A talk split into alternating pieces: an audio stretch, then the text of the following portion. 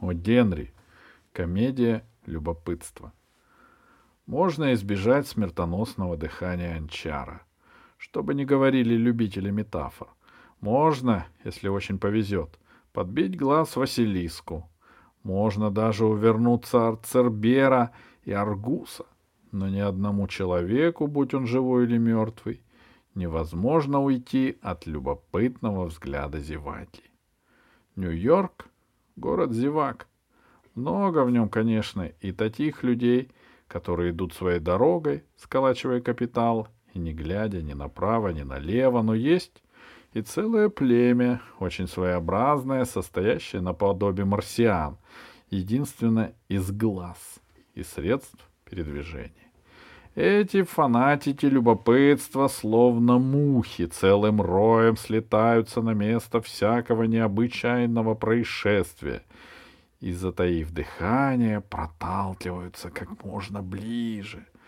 Открывает ли рабочий люк, попадает ли под трамвай житель северной окраины, роняет ли мальчишка яйцо на тротуар, возвращаясь домой из лавочки — теряет ли дама мелкую монету, выпавшую из дыры в перчатке, увозит ли полиция телефон и записи скаковых ставок из читальни Ипсеновского общества, провалятся ли в подземку один-два дома, или сенатор Депью выйдет на прогулку. При всяком счастливом или несчастном случае племя зевак, теряя разум, неудержимо стремятся к месту происшествия.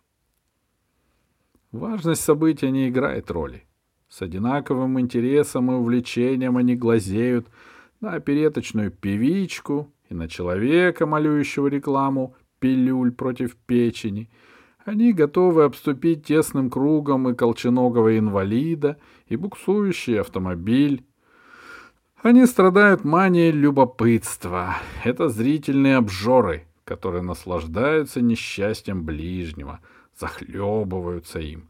Они смотрят, глядя, глядят, пялятся, таращатся мутными рыбьими глазами на приманку несчастья, словно пучеглазый окунь. Казалось бы, эти одержимые любопытством являют собой совсем неподходящую дичь для племенных стрел Купидона. Однако даже среди простейших трудно найти совершенно невосприимчивую особь. Да, прекрасная богиня романтики осенила своим крылом двух представителей племени зевак, и любовь проникла в их сердца, когда они стояли под распростертым телом человека которого переехал фургон с пивом. Уильям Прай первым прибыл на место. Он был знатоком по части таких зрелищ. Весь сияя от радости, он стоял над жертвой несчастного случая и внимал ее стонам, словно нежнейшей музыки. Толпа зевак плотно сгрудилась вокруг жертвы, и Уильям Прайс заметил сильное движение в этой толпе как раз против того места, где он стоял. Какое-то стремительное, несущееся тело рассекало толпу, словно смерч, отшвыривая людей в стороны, орудуя локтями, зонтиком, шляпной булавкой, языком и ногтями. Вайолет Сеймур прокладывала себе дорогу в первый ряд зрителей. Силачи, которые без труда садились на гарлемский пояс в 5.30, отлетали, как слабые дети, столкнувшись с ней на пути к центру. Две солидные дамы, своими глазами видевшие свадьбу герцога Роксбора и не раз останавливавшие все движение на 23-й улице после встречи с Вайолет, отступили во второй ряд — отправляя порванные блузки. Уильям Прай полюбил ее с первого взгляда. Карета скорой помощи, помощи увезла бессознательного пособника Купидона. Уильям и Вайолет остались, и после того, как толпа разошлась, это были настоящие зеваки. Люди, которые покидают место происшествия вместе с каретой скорой помощи, лишены тех необходимых элементов, из которых состоит истинное любопытство. Тонкий букет события, его настоящий вкус можно распознать только напоследок, пожирая глазами место происшествия, разглядывая пристально дома напротив, замирая в мечтах, с которыми не сравнятся бред курильщика опиума. Виолет Сеймур и Уильям Прай знали толк в несчастных случаях и умели извлекать из каждого события весь сок до последней капли. Потом они посмотрели друг на друга. У Вайолет была коричневая родинка на шее, величиной серебряные полдоллара. Уильям так и впился в нее глазами, а у Прая были необыкновенно кривые ноги. Вайолет дала себе волю и смотрела на них, не отрывая взгляда. Они долго стояли лицом к лицу, глазея друг на друга.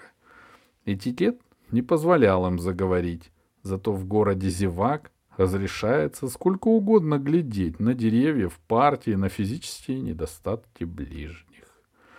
Наконец они расстались со вздохом. Но пивным фургоном правил Купидон, и колесо, переехавшее чью-то ногу, соединило два любящих сердца. Во второй раз герой и героиня встретились перед дощатым забором поблизости от Бродвея. День выдался крайне неудачным. Не было драк на улицах, дети не попадали под трамвай. Калети и толстяки в неглиже встречались очень редко. Никто не выказывал склонности поскользнуться на банановой корте или упасть в обморок. Не видно было даже чудака из Кокомо, штат Индиана, который выдает себя за родственника бывшего мэра Лоу и швыряет мелочь из окошечка Кэба. Глядеть было не на что, и Уильям Прай уже начинал томиться от скуки. И вдруг он увидел, что перед щитом для объявлений усиленно, толкаясь и пихаясь, стоит целая толпа. Бросившись туда опрометью, он шип с ног старуху и мальчика с бутылкой молока и с нечеловеческой энергией проложил себе дорогу в центр круга. Вайолет Сеймур уже стояла в первом ряду, без единого рукава и двух золотых пломб, с вывихнутой рукой и сломанной планшеткой корсета, не помня себя от счастья. Она смотрела на то, что было перед нею. Маляр выписывал на заборе. «Ешьте галеты, от них ваше лицо округлится». Увидев Уильяма Прая, Вайолет покраснела. Уильям саданул под ребро даму в черном шелковом реглане, легнул мальчишку, съездил по уху старому джентльмену и сумел протолкаться поближе Вайолет. Они стояли рядом целый час, глядя, как маляр выписывает буквы. Потом Уильям не смог дольше скрывать свои чувства. Он дотронулся до ее плеча. «Пойдемте со мной», — сказал он. «Я знаю, где сидит чистильщик сапог без кадыка». Она бросила на него застенчивый взгляд — но этот взгляд светился несомненной любовью, преобразившей ее лицо. «И вы приберегли это для меня?» — спросила она, вся объятая смутным трепетом первого объяснения в любви. Они вместе побежали к ларьку чистильщика и простояли больше часа, глазея на юного урода. На тротуар перед ними упал с пятого этажа мойщик окон. Когда подъехала скорая помощь, давая сигналы, Уильям радостно пожал руку Вайолет. Четыре ребра, по меньшей мере, и сложный перелом. Быстро шепнул он. Ты не жалеешь, что встретила меня, дорогая? «Я?» — сказала Вайолет, отвечая на его пожатие. «Конечно, не жалею. Я могла бы целый день стоять и глазеть рядом с тобой». Спустя несколько дней их роман достиг высшей точки. Быть может, читатель помнит, какое волнение переживал весь город, когда негритянка Элиза Джейн надо было вручить судебную повестку. Все племя зевак глазело, не сходя с места. Уильям Прайс своими руками положил доску на два, на два пивных бочонка напротив того дома, где жила Элиза Джейн. Они с Вайолет просидели там три дня и три ночи. Потом одному сыщику пришло в голову, что можно открыть дверь и вручить повестку. Он послал за тенетоскопом и так и сделал. Две души с, таким, с такими сродными стремлениями неминуемо должны были соединиться. Уильям Прай и Вайолет Сеймур обручились в тот же день, после того, как полисмен прогнал их резиновой дубинкой. Семена любви пали на добрую почву, дружно взошли и расцвели пышным цветом. Свадьба была назначена на 10 июня. Большая церковь была вся завалена цветами. Многочисленное племя зевак, рассеянное по всему свету, просто помешано на свадьбах. Это, это пессимисты на церковных скамьях. Они высмеивают жениха, издеваются над невестой. Они приходят потешиться над вашим браком. А если вам удается сбежать от Деминея на бледном коне смерти, они являются на похороны садятся на те же скамьи и оплачивают ваше счастливое избавление. Любопытство — растяжимое понятие. Церковь была ярко освещена.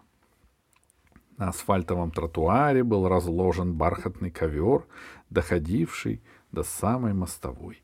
Подружки невесты расправляли друг другу ленты на поясе и перешептывались насчет невестиных веснушек. Кучера украшали свои кнуты белыми бантами и жалели, что время от выпивки до выпивки тянется так долго. Пастор размышлял о том, сколько ему заплатят, и соображал, хватит ли этих денег на новый костюм для него самого и на портрет Лауры Джейн Либи для его жены. Да, в воздухе реял Купидон. И перед церковью, братья мои, Взволновались и колыхались тесные ряды племени зевак. Они стояли двумя сплошными массами, разделенные ковром и дубинками полицейских. Они толпились, как стадо, дрались, толкались, отступали и наступали, и давили друг друга, чтобы увидеть, как девчонка в белой вуале приобретет законное право обыскивать карманы мужа, пока он спит. Однако час, назначенный для свадьбы, наступил и прошел, а жениха с невестой все не было. Нетерпение сменилось тревогой. Тревога привела к поискам, но героев дня нигде не могли найти. Тут вмешались в дело два дюжих полисмена и вытащили из разъяренной толпы зевак помятого и полузадохнувшегося субъекта с обручальным кольцом в жилетном кармане и громко рыдающую, растрепанную женщину, всю оборванную и в синяках. Уильям Прай и Вайолет Сеймур, верные привычки, смешались с буйной толпой зрителей, не устояв перед обуревавшим их желанием видеть самих себя в роли жениха и невесты, входящими в убранную розами церковь. Любопытство тоже шило в мешке.